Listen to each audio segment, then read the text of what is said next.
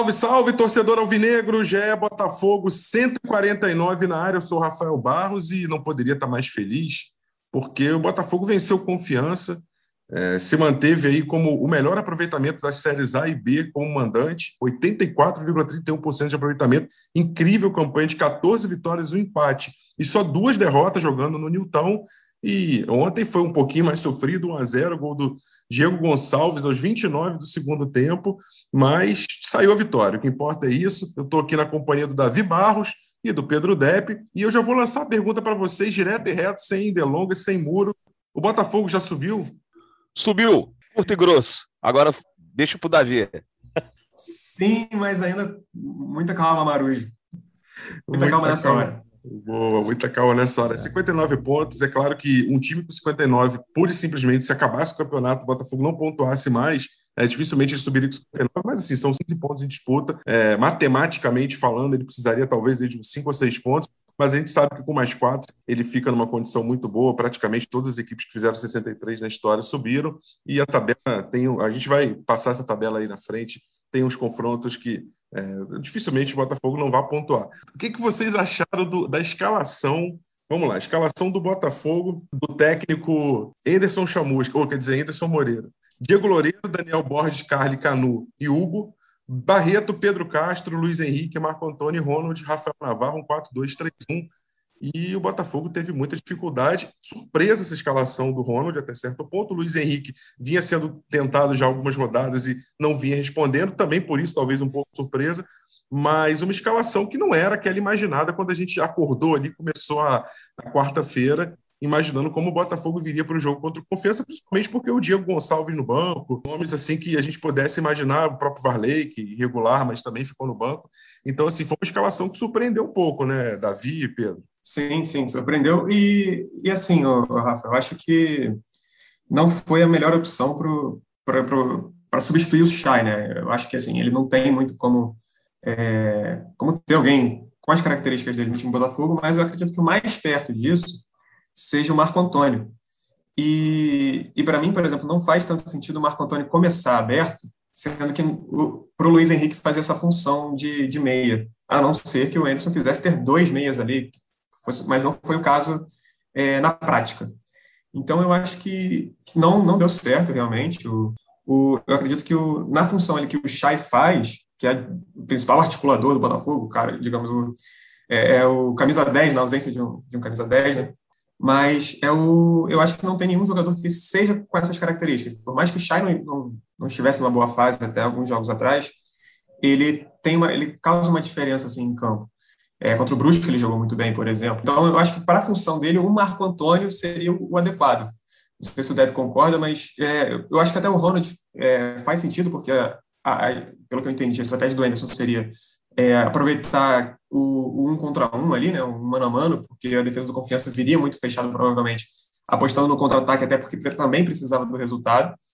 Então, eu acho que faria mais sentido, pelo menos na minha cabeça, e aqui também a gente está falando depois do jogo, se o Marco Antônio fosse o, o meia do, do, time do Botafogo com o Ronald, de repente, aberto, e talvez o Diego Gonçalves. Ou, mas acho que foi, nas, na ponta direita, eu achei até é, compreensível o Ronald, porque está voltando e é um cara bom, rápido e tudo mais. Mas eu achei que no meio de campo deveria ter sido o Marco Antônio, por isso que eu achei até essa surpresa, de certa forma. Eu até vou te perguntar se foi um ato falho ali ou se foi uma brincadeira mesmo esse Anderson Chamusca, porque essa escalação realmente. Mas não vou cornetar o Anderson, né, cara? A campanha dele é maravilhosa, né? Conseguiu aí uma arrancada espetacular. E se não fosse o Anderson, a gente não estaria é, nessa situação confortável que a gente está hoje mas ele sempre surpreende nessas escalações. Eu estou até com medo dele escalar o, o, o, Davi Barros no próximo jogo. Imagina só, lateral direito, setorista do Globo Esporte, entra no lugar aí do, do Daniel Borges, né? Porque. Ô, Deb, é, deixa, deixa eu só é, te sempre... interromper rapidinho. Sabe o que é bom quando você escala o time mal? É que quando você troca, você vira o gênio, né? É, verdade. Assim, vamos, vamos por partes. É, eu acho assim que a saída do Diego Gonçalves fazia sentido porque não estava jogando bem. É, até no último jogo, todo mundo estranhou por que, que ele ficou os 90 minutos em campo, né? O, o, o técnico não colocou outro jogador. Podia até ter colocado o Ronald né, para jogar 10, 15 minutinhos. Tudo bem. A gente perdeu o Chay, né? né é, que foi vítima ali de uma entrada assim, na minha opinião, desleal por trás, merecia o cartão vermelho e, e, o jogador saiu apenas com amarelo. Né? E, e aí a gente tinha o outro jogador ali pela, pela ponta, era o Varley, né? Então, esse foi o nosso trio ali do, do dos meias, né? Do 4-2-3-1, que o Anderson costuma colocar em campo, e trocou o Diego e trocou o, o Varley também. Então, acho que assim, é muita mudança para uma partida só. E o Luiz Henrique, até o momento, não mostrou nada né, para ser titular desse time do Botafogo. Como o Davi até falou, o primeiro jogo dele contra o Remo até mostrou alguma coisinha, né, deu passe que serviu de, de passe para assistência né, do, do gol do, do Varley, mas assim, muito pouco. Nos outros jogos foi muito mal. Né, ainda não mostrou aí a que veio. Às vezes pode ser até questão de tempo também. É, chegou o campeonato aí é, já na metade, né? Não sei se de repente ficando para o ano que vem.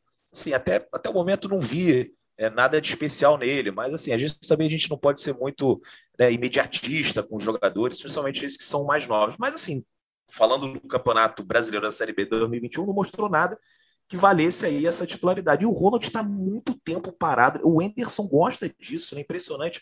É, uma vez escalou o Jonathan Lemos do nada contra o Vitória. O, o Jonathan já não jogava há um tempão. Ô, ô Deco, né? então, é, só, só para pegar um gancho aí, se é para escalar o Ronald, que está tanto tempo parado, e ele joga aberto pela direita, como um ponta, tem tanta obrigação de marcar lateral. Né? Não poderia entrar com o Rafael, por exemplo, por ali. Se é para botar gente que não joga há muito tempo, o Ronald não joga, o Rafael também chegou e até agora não, praticamente não jogou com a camisa do Botafogo, né? Ele falou um pouquinho disso na coletiva aqui até.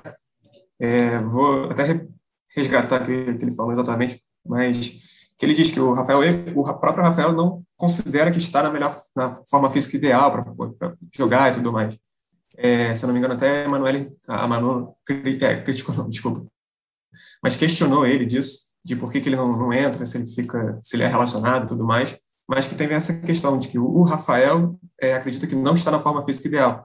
E aí o Anderson falou dessa humildade dele, de, de que é, acha que, e o próprio Rafael falou isso em rede social também, que não não tá o, o mais importante é a galera que já está jogando o tempo todo e tudo mais, né?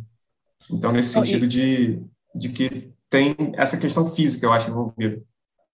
E com relação a esse jogo aí, né? Você falou do Rafael, ou Rafa, e, e, com relação ao Ronald também, né? Acho que esse jogo contra o Confiança não era muito jogo para ele, né? O Confiança ali, como você falou, ali com as linhas mais baixas, né? Jogando é, muito atrás, né? E assim, o, o, acho que o Ronald faz o estilo mais de jogo assim quando a gente precisar do contra-ataque. Olha só, Botafogo e Vasco é, em São Januário, eu acho que faria mais sentido, porque o Vasco vem para cima com tudo, jogando em casa, né, embalado aí pela torcida, né? Tem o jogo de hoje aí, não sei se ganhar, então vai, vai ficar ainda muito mais empolgado. Acho que esse tipo de jogo faz mais sentido é, para o Ronald do que o de ontem contra confiança. E aí é o que você falou, né? Acabou escalando mal e aí virou gênio com as substituições, né? Porque foi só entrar o Oyama, o Diego Gonçalves e o Varley que o time melhorou muito, mas muito mesmo.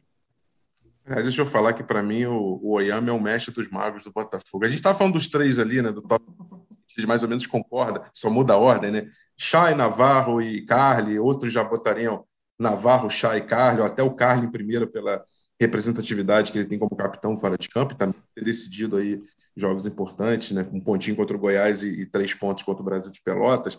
Mas o Oyama, eu sou. Tem aquele meme que é a casinha né, desenhada, assim, né? nesta casa nós adoramos e exaltamos Luiz Oyama. Ele entra e muda o time, o cara, o passe que ele dá. Né? Ele vinha jogando mal, né, Eu achei é... eu acho que ele vinha jogando mal, assim. Ah.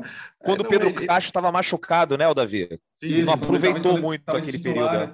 É. é. não, ele, fez, ele fez ele, com certeza uns dois ou três jogos ruins, é, é, verdade. Ele fez os dois ou três jogos ruins quando era o momento de se firmar como titular. Como que ele muda o ritmo, como que ele muda a forma do Botafogo jogar, né? O, o só assim, usei aqui o exemplo do Oyama para falar de como que o Botafogo teve dificuldade de jogar no primeiro tempo, é, inclusive dificuldade de marcação, de jogar entre linhas, né?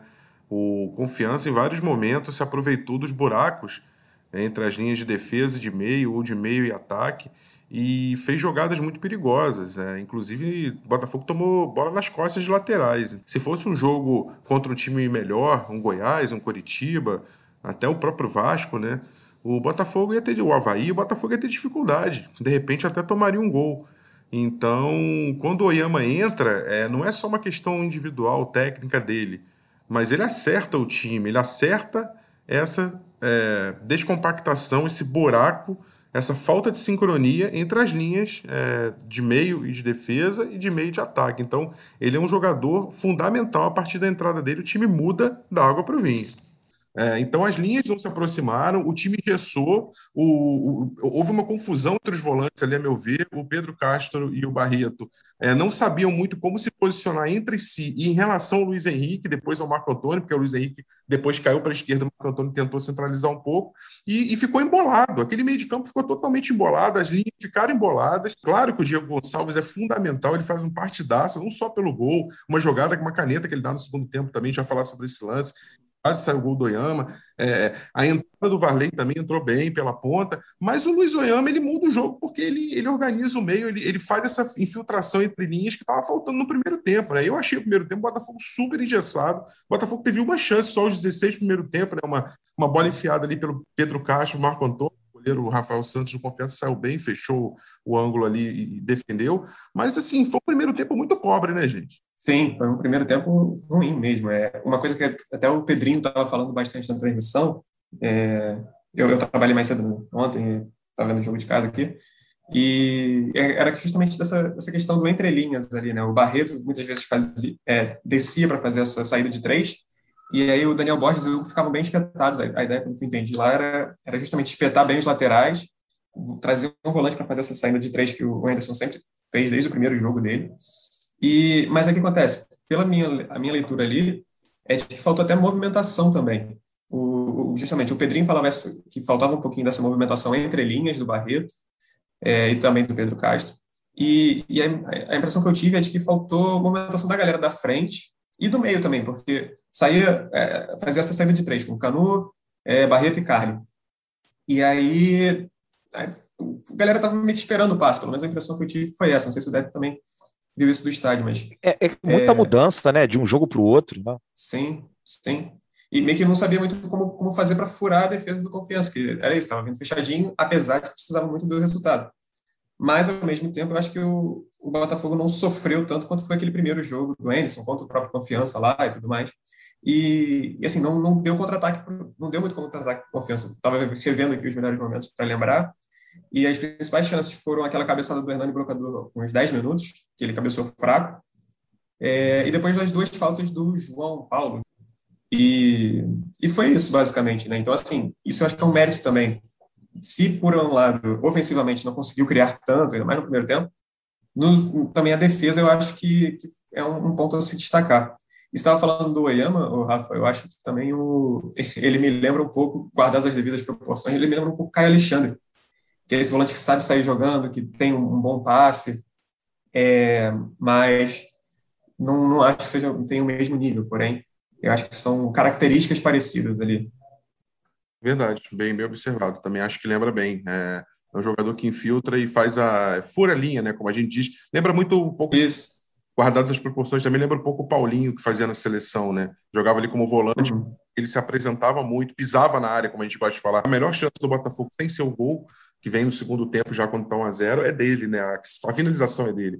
Com, quase como um, um, terceiro, segundo, terceiro atacante ali, né? Ele tem muita essa característica, essa polivalência. Mas, então. Tô achando que o Tite vai citar o Oyama na próxima convocação, é, Mas eu não sei, não. Esse, essa zica aí, que de repente tá o Chay, o Chay machucou. Não cita ninguém, não. Deixa quieto. Mas, gente. Então Faz é... muita falta, né? Faz muita falta o Chay, né? É, até no último podcast, é, eu acho que a gente falou um pouco, acho que não sabíamos ainda da gravidade ali da lesão, quanto tempo ele ia ficar, mas, assim, para mim o time tem um cara que é insubstituível, é, dois, né? É, o, mas um mais, assim, que é o Navarro, né? Esse cara não tem reserva, Concordo. não tem muito o que fazer. Verdade. A gente já teve, inclusive, esse jogo do Remo aí que o Davi lembrou, né? Foi uma partida que o, o Navarro estava é, suspenso, não viajou, até a torcida ficou meio chateada porque estava ali no auge daquela é, negociação, se ia renovar, não ir e tal. Aí o pessoal, pô, tá de Miguel, forçou o cartão para não viajar para Belém, esse cara não quer mais nada e tal.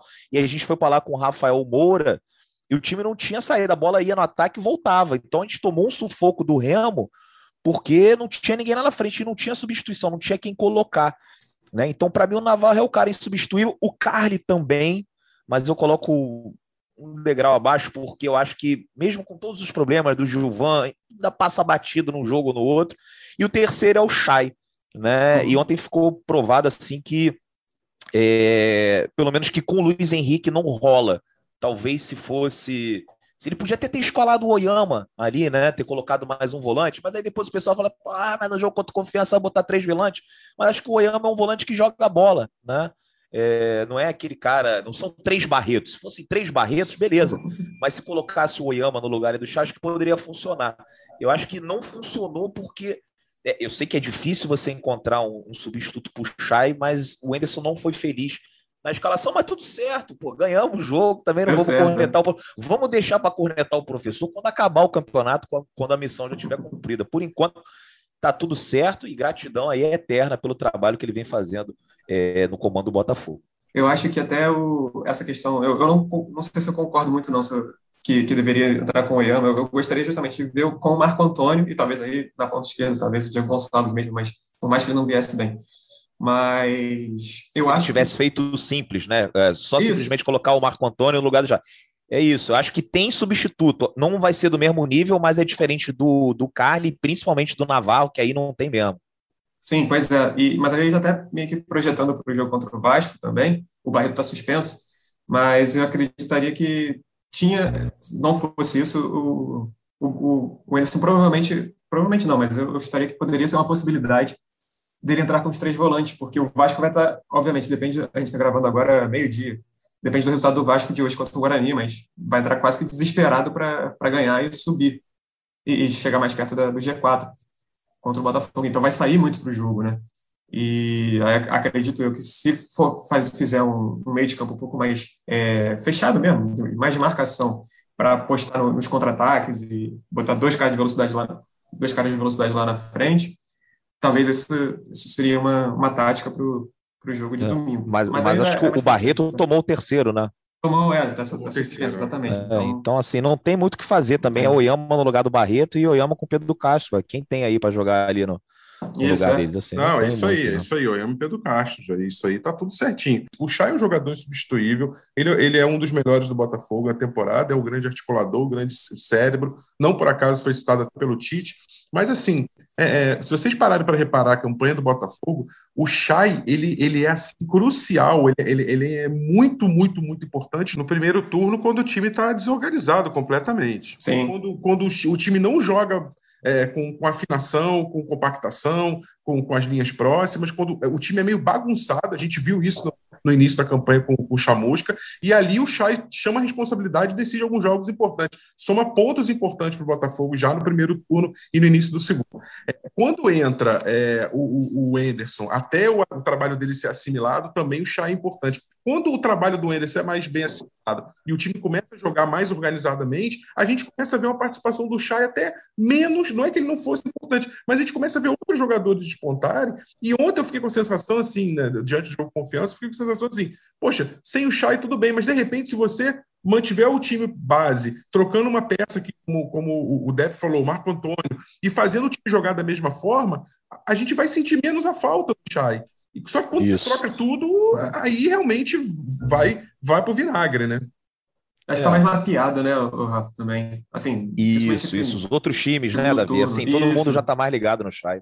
Exatamente. E até a própria, a própria falta do Chay ontem, eu achei que fez impactou na, na, atuação do Navarro também, que ficou muito bem marcado. E parecia um pouco. A impressão que eu tive também é que ele estava meio. Não sei se afobado para fazer gol, mas também. é isolado também. E eu senti que algumas finalizações ele podia ter, se ele, sei lá, esperasse um pouquinho mais, sabe? Ou então desse um cortezinho. Ele estava finalizando tudo quase que de primeira. Ele teve o, o, último lance dos acréscimos, o lance até que, o, que o juiz marcou o pênalti também de forma equivocada. É, teve um outro lance que ele chuta de esquerda, se eu não me engano. Então, assim, e, pelo menos a impressão que eu tive é que ele estava um pouco afobado, porque justamente não vinha participando tanto, meio isolado, e mas que faltou um pouco, talvez, essa tranquilidade para fazer um pouco de, trabalhar um pouco a finalização, sabe? Mas acho que justamente isso, porque ele estava também muito bem marcado, entendeu? E ele estava muito bem marcado porque não tinha ninguém para cuidar do Chay, digamos assim. E ele, como é o artilheiro, um dos principais é, ou o cara com mais assistências também, ele teve essa, eu acho que teve essa marcação diferenciada, sabe? O Botafogo volta do intervalo com o mesmo time, sem nenhuma alteração, e tem um momento mais sensível dele no jogo, né? O Botafogo é ameaçado na volta. Tem o lance do João Paulo, a falta que passa perto do travessão. Depois, no final do jogo, teria um lance que a bola bateria no travessão. O maior susto do Botafogo na partida, o maior susto que o time levou. Esse lance aos 10 do segundo tempo, a bola que passa perto, e aí parece que a senha para o Anderson Moreira acordar e perceber que não adianta só levar no papo, né? Tinha que trocar, e as trocas são muito, muito eficientes. É, que são alterações que mudam o jogo, e não por acaso, são os três jogadores que participam diretamente do gol, né? o Luiz Oyama entra no lugar do Barreto, o Varley entra no lugar do Ronald, na ponta direita, e na frente, ali na ponta esquerda, e o Diego Gonçalves entra no lugar do Luiz Henrique. Os três participam da jogada, protagonizam a jogada do gol, o gol que é do Diego Gonçalves, mas é uma jogada totalmente coletiva, e começa num passe raro do Luiz Oyama, um lançamento longo, meio estilo Gerson, assim, né? E do Júlio Oliveira, narrou assim, Júlio. Abre o olho, Tite. Mas é o Botafogo que vem. Varley, o cruzamento, a bola por baixo, furou quem toca! Gol! A bola passou pelo meio, não passou pelo Diego Gonçalves. Chegou tocando de primeira, furou Rafael Navarro.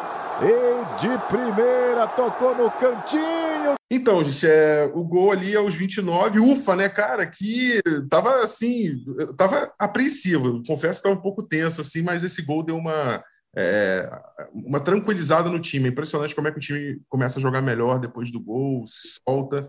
Ah, com certeza, e acho até que o Anderson demorou, né? Podia já ter mexido no intervalo, né? Perdemos aí mais uns 10, 15 minutos, assim, até os três entrarem, né? Fico muito feliz é, pela boa partida que o Diego Gonçalves fez. O Diego Gonçalves, que durante um período no campeonato é, foi o jogador mais importante do Botafogo, ou um dos mais importantes, né? Depois da lesão, caiu muito, foi criticado, é, acho que de maneira justa, pelos torcedores do, do clube e marcando o gol, não só né, pelo, pelo, pelo gol, mas a partida, né, a atuação dele foi muito boa.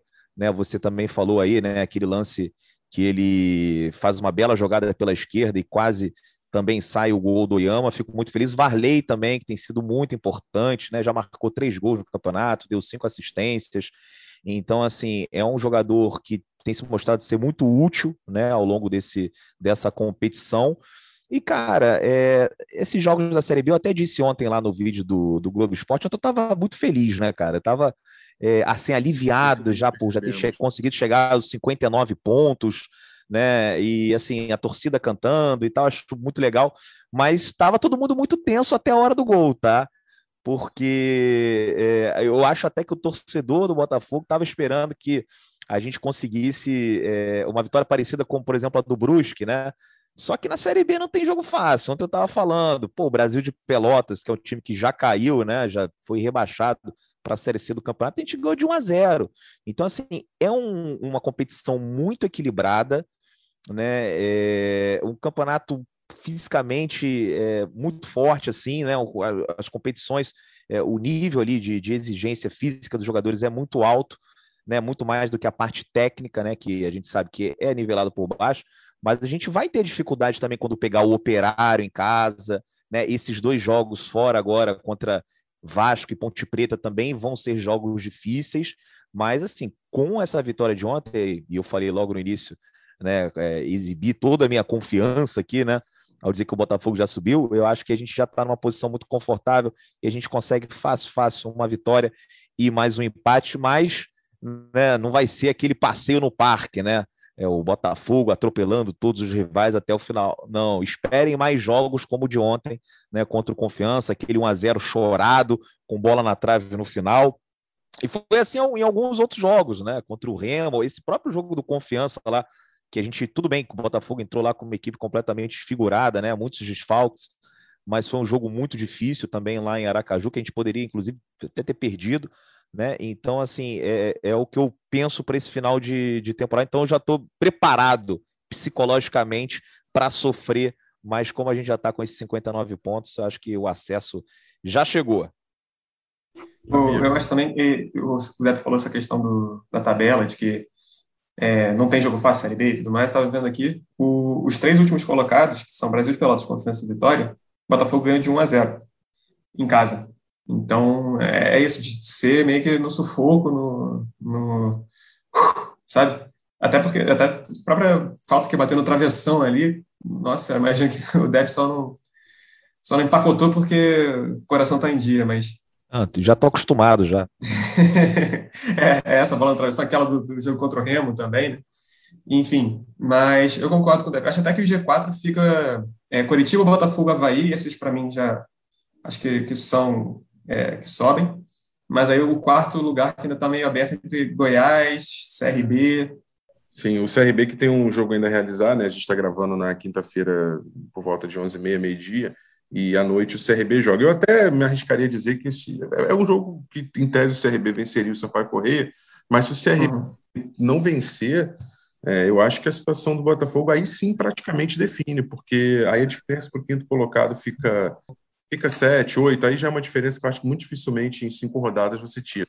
Mas o CRB vence não, aí ele cola no Goiás e diferença volta para cinco pontos do Botafogo para o quinto colocado. E aí seriam quatro times brigando por três vagas, eu colocaria, porque Curitiba com 61 acho que já está lá. Acho que o próprio Botafogo também já está.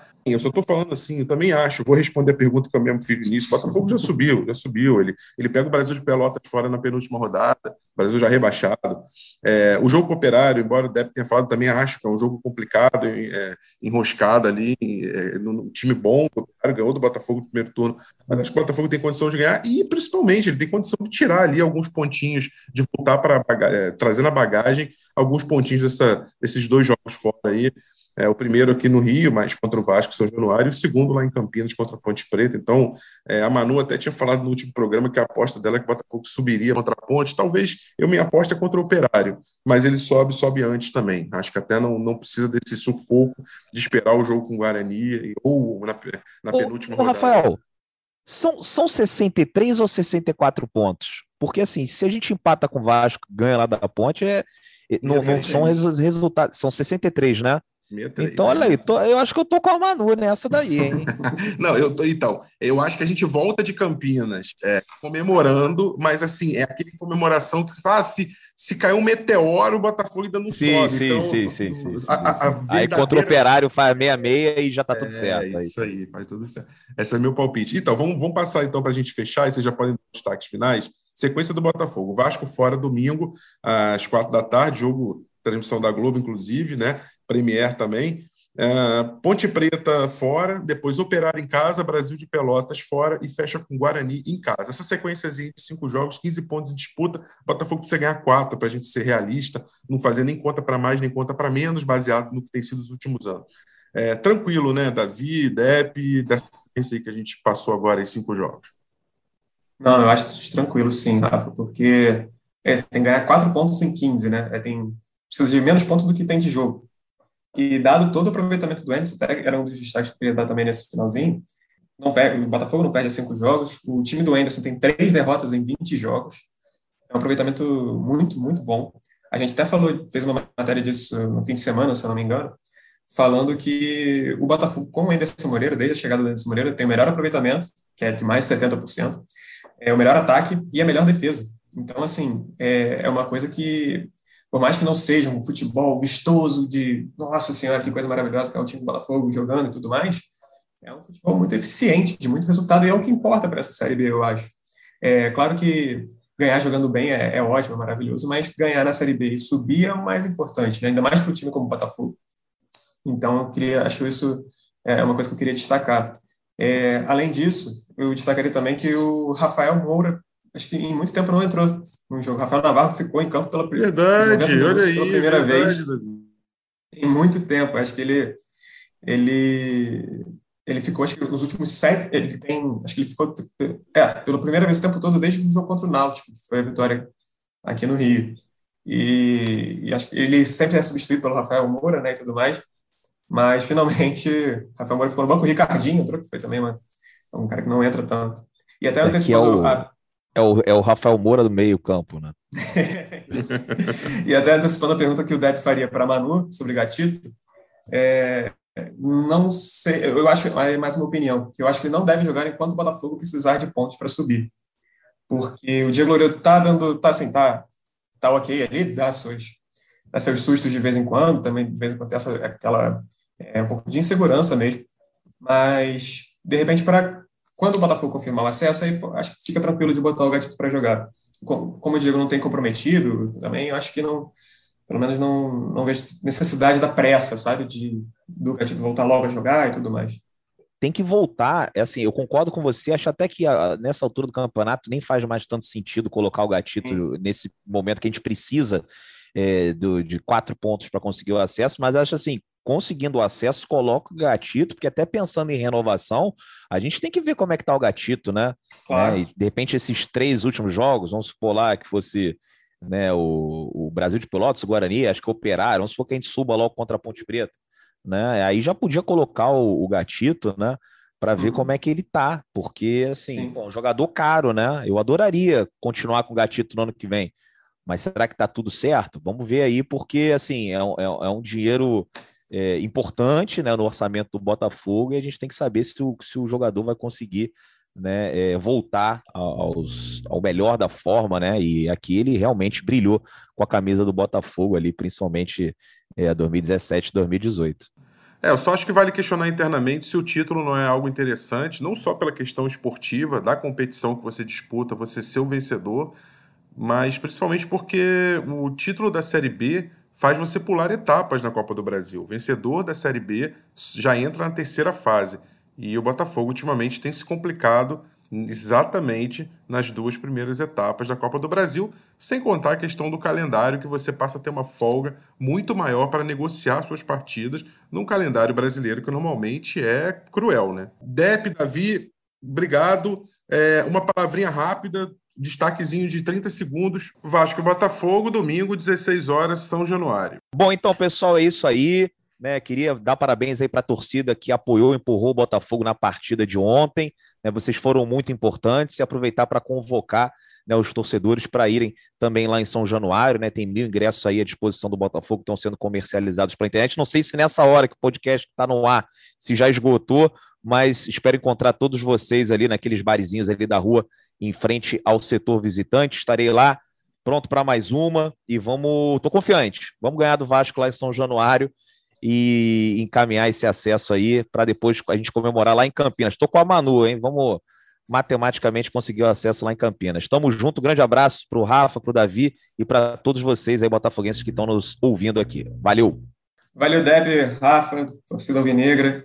É, acredito que o jogo. É, tô, ainda estou muito na dúvida se vai ser contra a Ponte ou contra o Operário esse, esse jogo do acesso, mas é, acredito que o Botafogo consiga um ponto, um ponto no, em São Januário.